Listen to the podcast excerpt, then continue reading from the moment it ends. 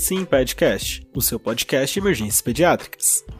Feito por pediatras apaixonados pela emergência e também pelo ensino médico, trazendo informação com descontração.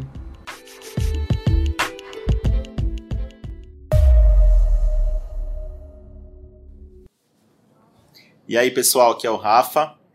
Hoje, no nosso novo episódio do podcast, vou fazer uma entrevista mais do que especial. Estou aqui com a doutora Milena de Paulis. Quer se apresentar, doutora Milena? Oi, Rafa, muito legal. Estou super feliz de participar desse projeto de vocês, do Simped. E sim, eu, na verdade, é, fiz pediatria na USP. E depois de um tempinho, depois quando terminou o R2, que tinha que escolher o que, que fazer não, no R3, eu gostava de emergência. Mas na época não tinha a especialidade de emergência. Era residência de pronto-socorro. E eu gostei muito quando eu passei no R1, no R2, daquela, é, daquela é, atividade dentro do pronto-socorro, aquele corre-corre. E, obviamente, quando a gente faz no Instituto da Criança, a gente tem muita hum, criança grave, então tinha muita emergência, né? E quando eu fiz, quer dizer, em 96, eu era ainda não tinham as vacinas. Então, as crianças ficavam bem doentes. Então tinha bastante emergência. Se a gente comparar as emergências daquela época com as de hoje, eu acho que a qualidade das crianças em termos de saúde melhorou com as vacinas. Então a gente vê menos emergência. Então aí eu fui fazer a residência de pronto-socorro, né? E não tinha nenhum programa específico, né? Era ficar 12 horas todos os dias, os plantões no pronto-socorro. Aí depois teve uma reunião com o pessoal da com a comissão de residência médica é, do Brasil. Quando né? que foi isso, mais ou isso menos? Isso foi em 97. Sim. Eu era R3 ainda. Talvez tenha sido em 96, no finalzinho do meu R3, né? E aí eles chegaram lá no Instituto da Criança e falaram assim: olha, essa residência de pronto-socorro é, precisa de um programa. Qual que é o programa que se faz? E aí, na época, a representante dos residentes veio falar comigo, falou assim, Milena, a gente precisa montar um programa de residente de pronto-socorro, porque não pode ser residente diária, né? Eu falei assim, nossa, olha, nessa minha é, vivência que eu tinha já, acho que eu estava com oito meses já de R3 de pronto-socorro. Eu falei assim, olha, sabe o que eu tenho mais dificuldade? É crianças cardiológicas, né, com doença cardíaca, crianças com trauma, que a gente não e queimados. E aí, então ela falou assim, então vamos fazer um programa. E aí eu fiz, junto com ela, um programa, e nós fomos falar com todos os professores dessas grandes áreas. Então, na época, o titular do pronto-socorro da cirurgia era o Dr. Dário Birolini. É, do INCOR, nós fomos falar com o Dr. Munir Ebaide, na época e nos queimados com o Dr. Fontana.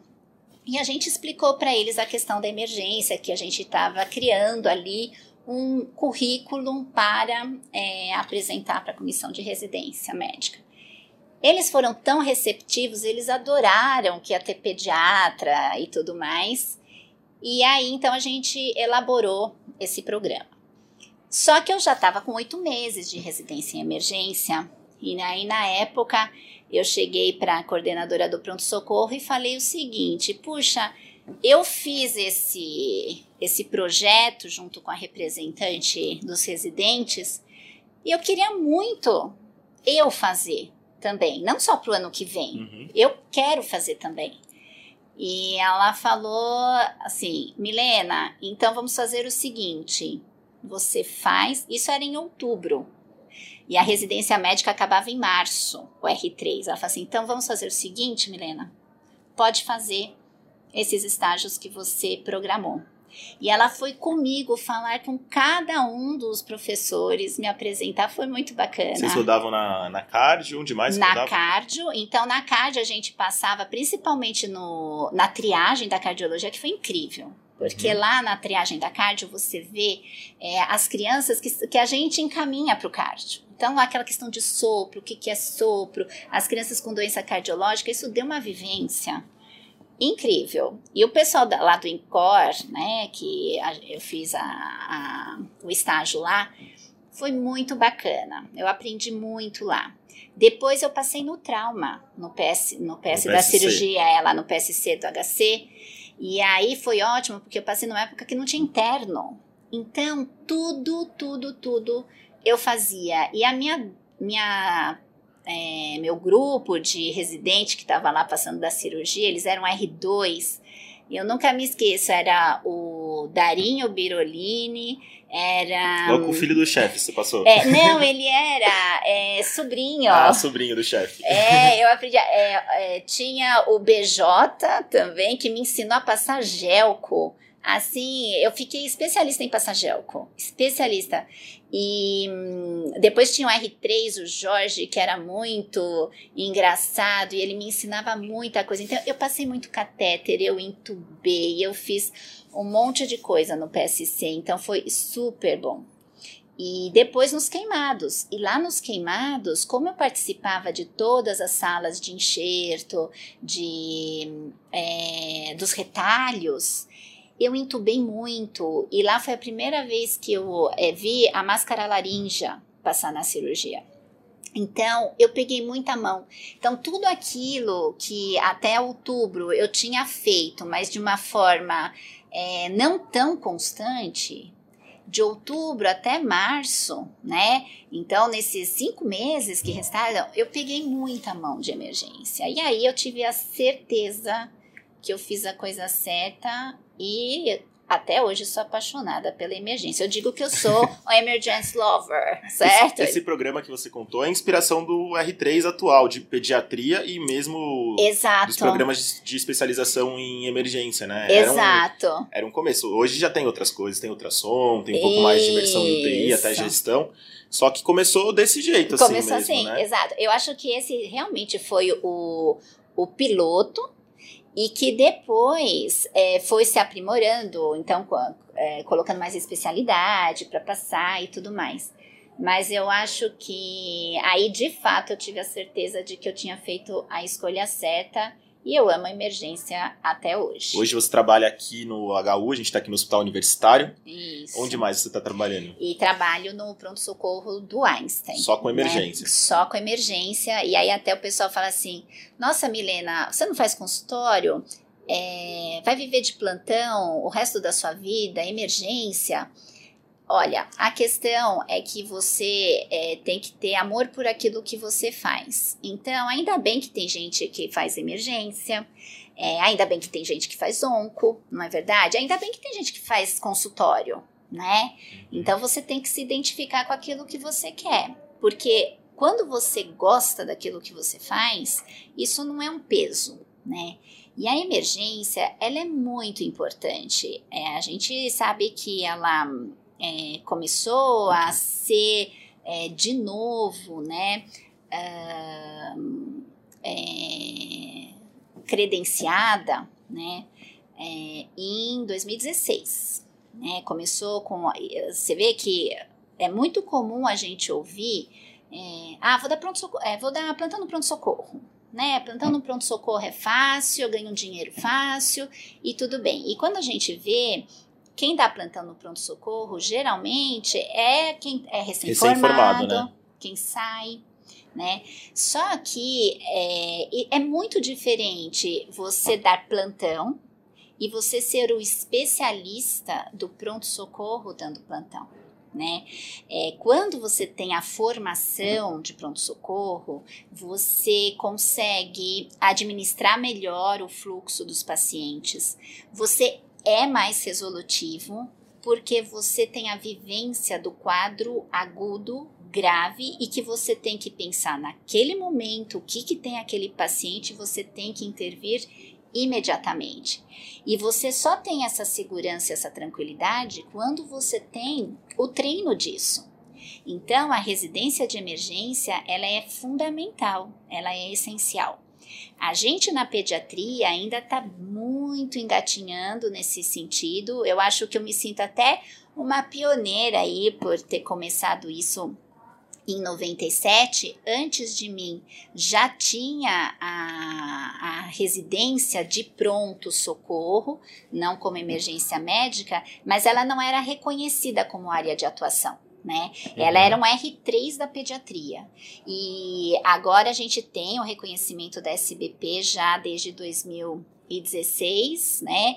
E o primeiro título que a Sociedade Brasileira de Pediatria, junto com a Associação Médica é, Brasileira de Medicina de Emergência, é, em 2018 foi a primeira turma que recebeu o título por, por proficiência. Não foi prova, né? Você no... até estava presente nessa primeira turma, né? Exato. Então a gente teve que correr, justificar tudo que a gente fez é, dentro da área da emergência, tinha os créditos, né? Então era bem, era uma lista enorme aí de créditos e é, a, eu consegui o título, então isso foi muito legal. Na verdade, acho que isso veio de um trabalho, né? Não é assim, nossa, olha, eu consegui o título. Não, eu posso dizer que eu sou emergência raiz mesmo. Anos né? e anos de dedicação anos, ao ensino e à atuação mesmo. Exatamente. Em emergência, né? Anos e anos em atuação em emergência. Então, o que eu acho que a gente tem que agora é de fato valorizar a especialidade, é, a conscientização também, porque ainda hoje não tem essa conscientização do médico emergencista, principalmente na pediatria. Nos adultos, a gente já vê que a coisa já está mudando e eu estou muito feliz com isso. A gente tem aqui no HC a, a residência de medicina de emergência. É, esse ano eu acredito que já seja o quinto ano é, o que ano eles. É... 2019 formou a primeira turma, né? É, Começo 2000... de 2020 formou Isso, a primeira turma. Isso, exatamente. Então é, eu acredito aí que eles já estão. É, os grandes hospitais, eles já estão visando de fato o médico emergencista por conta disso. Porque é um médico que está é, treinado é, para o atendimento da emergência, é um médico mais resolutivo de fato e é um médico que é, pensa rápido. Né? O emergencista tem que pensar rápido, porque ele tem que salvar vidas e ele tem que pensar no, no melhor para ser feito para aquele paciente que chega sem a, a história. Né? Então, eu acho que, e também agora com essa questão de gestão, isso é super importante ter os emergencistas, porque você ter uma pessoa que sabe o que, que é um pronto-socorro é muito diferente de uma pessoa que só vai dar plantão no pronto-socorro. Então, a gestão do pronto-socorro, eu acredito que nos próximos anos os emergencistas vão ter também essa área de atuação dentro do pronto-socorro, a gestão do pronto-socorro. E ele tem uma visão muito mais abrangente do que uma pessoa administrativa com formação em outra área que vem para o pronto-socorro. Você acha que agora com a prova, a prova de título de emergencista pediátrico, que tem todo ano agora pela SBP junto com o TEP, você acredita que vai ampliar mais essa, esse reconhecimento com pela certeza. sociedade? Com certeza. Eu te falo mais, Rafa. É, quando eu acho que agora está começando a acender aquela é, luz né, de conscientização é, do emergencista pediátrico. A gente, só para você ter uma ideia, quando a gente teve a, a concepção de fazer o primeiro congresso paulista de emergência, isso foi o Dr. Rani, que, e do, junto com o Dr. Sulim, na Sociedade é, de Pediatria de São Paulo, tiveram a ideia, vamos fazer um congresso de emergência. E isso não foi visto com bons olhos naquele momento, porque assim, como que a gente vai fazer um congresso de emergência? Quem que vai vir fazer Hoje... congresso de emergência, né? Uhum. Aí a gente, não, vamos fazer o congresso de emergência. Foram é, meses e meses de discussão, é, programações, organização. E lá fomos nós fazer o primeiro congresso de emergência pediátrica paulista. Quando que foi? 2000? É, puxa, Rafa, você acredita? A gente vai estar tá na quarta edição. Então, há oito anos atrás, né? É, a gente 2012, mais ou é, menos. É, mais ou menos isso. 2012, por aí. E hum, foi um sucesso. Tinha mais de mil inscritos. Foi uma coisa assim impressionante que deixou todo mundo boquiaberto e até mesmo a gente. E a gente viu o quanto os médicos, os pediatras, eles se interessam pela emergência e foram fazer o congresso. Então, isso por um lado é muito bacana, por quê? Porque você vê que hoje em dia quem dá plantão em pronto-socorro, a grande maioria hoje não é emergencista, né? Então, geralmente são especialistas dentro da pediatria que vão dar o plantão. Mas a gente vê que esses médicos que trabalham em pronto-socorro, eles sentiram a necessidade de ter uma é, informação em relação. Então, a gente viu o potencial e a importância da emergência é, no Brasil. E, e, isso hoje, o, depois é, veio, depois de dois anos, o brasileiro, e agora a gente tem o latino-americano. Então, você vê como se expandiu e a importância que isso está tá tomando em relação ao mundo como um todo dentro da pediatria, porque dentro dos adultos isso já está um pouquinho mais consolidado, né? Eu acho que agora é, é dentro da especialidade é, dos adultos isso tá um pouquinho mais forte do que a gente, mas eu acho que a gente está caminhando para um caminho, caminhando para um caminho ótimo, né? a gente está indo para um caminho muito legal. O Congresso de 2021 até saiu já a programação e vem palestrantes internacionais. Exato, tá é. super legal. Tá super aí. Vamos ver, né? Futuramente, se a gente não faz uma associação com a Academia Americana de Pediatria, aí vai ser o supra-sumo, né? Aí a gente tá, vai estar tá bem na fita, né? É, vamos, vamos ver como que vai ser. É. é. Uma pergunta que eu queria te fazer era sobre os maiores desafios no dia a dia. É. Atuando no, na emergência. É. Quais, quais que são os seus maiores desafios? Eu acho que os maiores desafios é, são é, geralmente são relacionados a aquela aquela rotina doida do pronto-socorro, né? Então, o pronto-socorro é uma caixinha de surpresa. Ao mesmo tempo que ele pode estar tá super tranquilo, de repente ele vira uma catástrofe, né?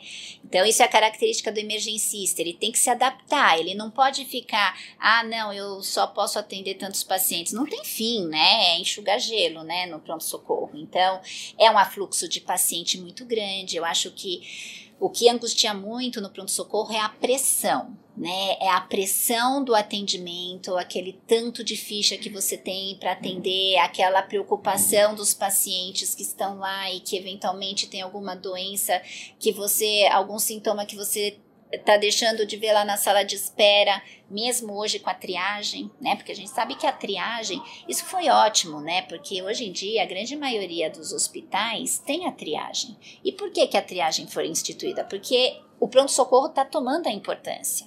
Porque antes era o quê? Ah, chega no pronto-socorro, faz a ficha. E atende. E atende. Uhum. Quando eu era residente, assim, chegou, atendeu. E aí, quando você via, atendia uma criança super grave que já estava esperando há três horas, ninguém tinha visto, e era sala de emergência, e aquela criança, o prognóstico é muito ruim, né?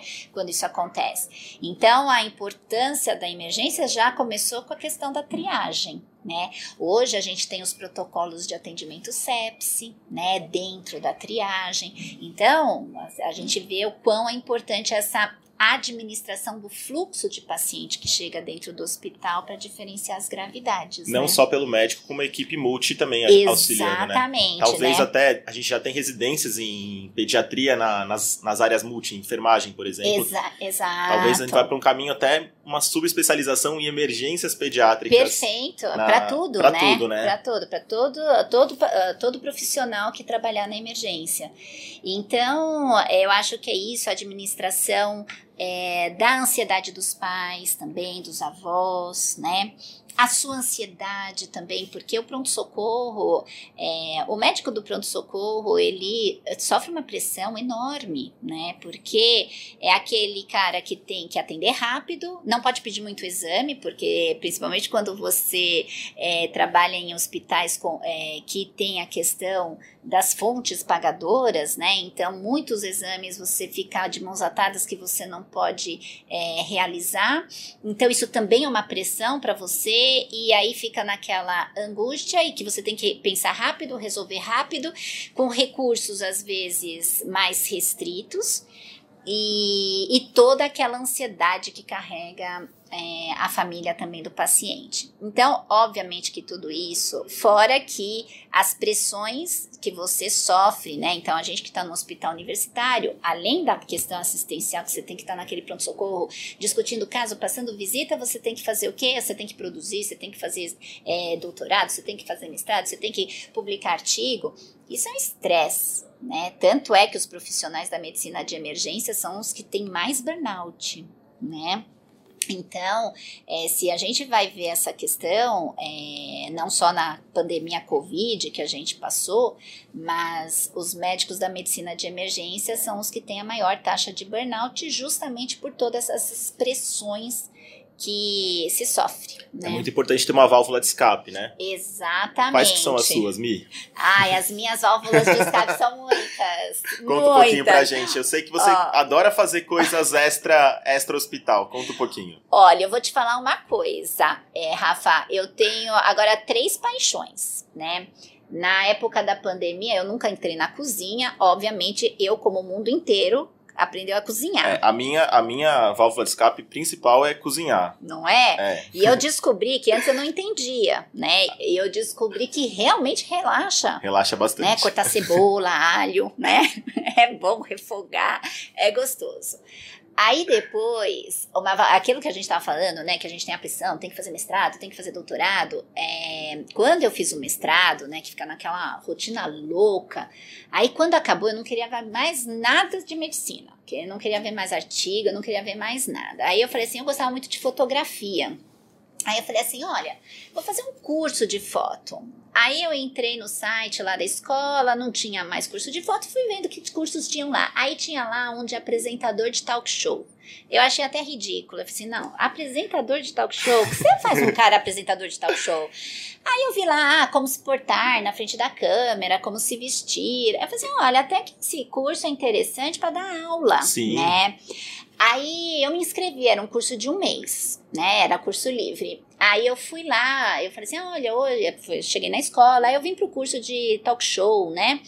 Ah, tá, é no estúdio tal. Eu falei, estúdio? Quando eu cheguei lá, era um monte de câmera. Aí os alunos foram entrando, era tudo modelete, jornalista, publicitário. Eu falei assim: meu Deus, o que, que eu tô fazendo aqui? E aí começou, é, o professor entrou e aí foi a questão da apresentação. Então, o que, que você faz? Ah, eu sou modelo, eu sou propaganda, eu sou... E você? E eu para falar o que, que eu era? Eu falo assim, ai meu Deus, como é que eu vou falar que eu sou médica? E nessa época, isso foi em 2011. Uhum. Nesta época, Hoje em dia, tudo bem um médico ir fazer esses cursos, mas naquela época não tinha Instagram, essa coisa de live, tudo isso que está agora, que, que a gente tá também com essa forma de divulgação, naquela época não existia isso. Então imagina você falar que você era médico na toda aquela foi uma comoção, todos os olhares se viram, médica, nossa, tal. Eu ela falei, ai meu Deus do céu, tudo bem. Tivemos a primeira aula eu me apaixonei. Me apaixonei. Eu, eu fiquei encantada com aquilo lá, na câmera, é, todas as dicas, as técnicas, e aí terminou o curso. E esse meu professor, ele era fantástico. Ele chama Delfis Fonseca. Ele é muito bom dentro da área da comunicação e tem algumas pessoas na vida da gente que fazem diferença, alguns professores. O Delphis é um cara que fez diferença. fez diferença. Nem sei se ele lembra mais de mim, mas eu lembro dele. E Quem ele fez diferença. O podcast não chega nele. É, exatamente. Mas assim, é, ele fez muita diferença por todas as questões de ensino dele. E aí terminou o curso, eu fiquei super deprimida. Super deprimida. Aí eu tava assistindo na cultura que ia ter um, é, uma, é, um concurso para o apresentador do Metrópole. Aí eu falei assim: ah, vou me inscrever. Aí peguei, fiz um videozinho lá de apresentadora, toda me achando. E detalhe, estava escrito lá no regulamento que tinha que ser jornalista. Só que esse meu professor, ele uma vez ele falou uma história lá na, no curso, que ele fala assim, gente, não se prendam ao que estão pedindo. Mete a cara e vai, né? E eu peguei, me inscrevi. Óbvio, não ganhei, né? Óbvio, né? Mas aí eu fui fazer o curso técnico, seis meses Nossa. de apresentador de te- Muito legal, mas assim, muito bacana. E aí, quando terminou, eu usei esse curso para fazer vários vídeos educativos. Na época que nem tinha. E aí, esses vídeos educativos eu trouxe para emergência aqui do Hospital Universitário. Se você vai lá no site do, do HU, Do HU tem os todos vídeos os vídeos. você ensinando tudo lá. Exatamente. É, então lá, se vocês quiserem acessar, vocês podem, pessoal, é o www.hu.usp.br. Aí vocês clicam lá na página vídeos. Aí tem um monte de vídeo bacana. E essa época, é, isso foi pioneiro. E eu usei isso para a sala de espera da emergência. Então vocês vejam, não é que, ah, tudo bem, logo a emergência de novo lá no coração. E aí a gente passava esses vídeos na sala de espera do PA e os pais assistiam esses vídeos enquanto esperavam o tempo da consulta. E vários pais, depois quando eu atendia, falavam assim: doutora, senhora, doutora, senhora. Então isso ainda fez um vínculo. Facilitou a, a relação médico-paciente, que às vezes é tão difícil no PA. Mas aí eu falei que eu tinha três grandes paixões. E tem uma, óbvio, que é a paixão maior, que é o piano. Piano, Piano. mas você toca assim. Você... Só por hobby em casa, não? É, então o piano eu fiz conservatório. Então eu estudei piano dos 7 aos 17 anos. Nossa. Aí eu me formei em piano e aí entrei na faculdade e parei. Quando eu estava no quinto ano, eu soube que o Einstein tinha uma orquestra de médicos. Então, antes mesmo de você virar médica, você já estava entrando na, na orquestra de médico. Na orquestra de médicos, no quinto ano da faculdade. Aí eu entrei na orquestra, apareci lá, falei assim, ó, eu queria tocar piano.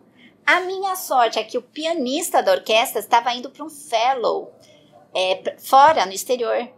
E aí o maestro olhou para mim e falou assim, você é, tem uma partitura aí para tocar? Eu falei assim, tenho. Aí eu- ele fez um teste, falou assim, ok. E lá estou é, na orquestra ah, desde 93. Nossa. Eu toco na orquestra, piano.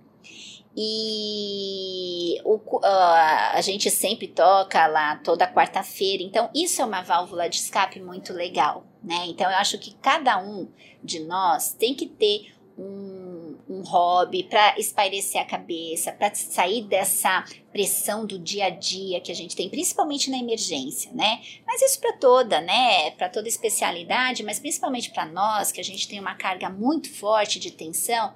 Quando você chega, então, os ensaios são toda quarta-feira, uma vez por semana, com todas as pessoas, você toca música, você dá risada, você se diverte, isso recarrega energia, né? Então, isso ajuda a ficar mais leve, né? E a questão é que o máximo foi o ano passado que eu toquei um concerto com a orquestra, foi o primeiro concerto, a primeira vez que eu toquei com a orquestra na Hebraica, no Teatro da Hebraica, no Arthur Rubinstein, no piano, é, um Stanway, que foi o Arnaldo Cohen. Para quem não sabe, Arnaldo Cohen é um super pianista brasileiro de renome mundial, que ele não está mais aqui, né? Ele está é, no exterior. E ele ah, trouxe, né? Ele escolheu esse piano e eu me senti muito feliz, muito realizada, que fechou de fato é, todos esse, esses anos de estudo, desde pequenininha, todos esses anos de orquestra. E aí eu toquei um improviso do concerto número 2 de Rachmaninoff, que é um dos concertos mais bonitos desse compositor, que é um compositor russo, e que é, esse é um dos é, concertos de maior sucesso dele. E é lindo, né? E aí depois eu deixo para você, você coloca no finalzinho do nosso podcast para o pessoal é, se deliciar e ouvir. É um concerto assim que começa bem lânguido, depois ele vem assim, um final super alegre, assim como tem que ser a nossa vida, né, Rafa? Porque a gente tem que também ter a dedicação do nosso trabalho, mas também tem que ter alguma coisa que motive e faça com que a gente eh, torne a nossa prática mais leve, mais bacana. Isso que então você vê, né? Passei da cozinha, o, o, o curso de apresentador que foi incrível e obviamente, a minha paixão principal, que é o piano, desde pequenininha, né? Então, isso é importante. E uma coisa que eu falo, é, apesar do médico emergencista ainda não ter a remuneração e o reconhecimento, né? Se você for ver nos Estados Unidos, é, um médico emergencista é um dos médicos mais bem remunerados, né? Assim, um salário de um médico emergencista gira em torno de 25 mil dólares por mês, né? É, aqui no Brasil, infelizmente, a gente tem ainda essa carga, né? Então, se a gente não tem uma válvula de escape, uma atividade extra, isso também favorece o burnout, né? Porque o burnout também é aquela coisa, puxa, eu tô com toda essa pressão, com tudo isso e ainda ganho mal, né? Com certeza. Mas o que eu acho que a gente tem que é, ter em mente é escolha a especialidade que vocês é, gostam, porque isso vai ser mais fácil para você no seu dia a dia e a emergência é, é, uma especialidade extremamente importante que eu acho que não tem que ser mais visto como, ah, é só um médico do pronto-socorro. É um belo médico emergencista que está apto a atender os casos agudos, pensar rápido, forma ágil, salvar o paciente e ainda tem uma atividade extra. Aí é o máximo. muito legal, doutora Milena. Muito obrigado pela conversa. É, sensacional ver toda a história da emergência pediátrica aqui, né? E toda essa dedicação. Até é emocionante escutar todo esse nosso bate-papo. Foi muito legal. E acho que fica como recado para o pessoal que emergência pediátrica é sensacional e mais do que tudo, independente do que você vai fazer na vida, tem que ter uma válvula de escape, tem que cuidar de si mesmo. Com certeza. Muito obrigado. Imagina. E ó, ouçam aí a música que a gente vai pôr, né, Rafa? Escutem a música que a gente vai deixar e até o próximo podcast. Valeu!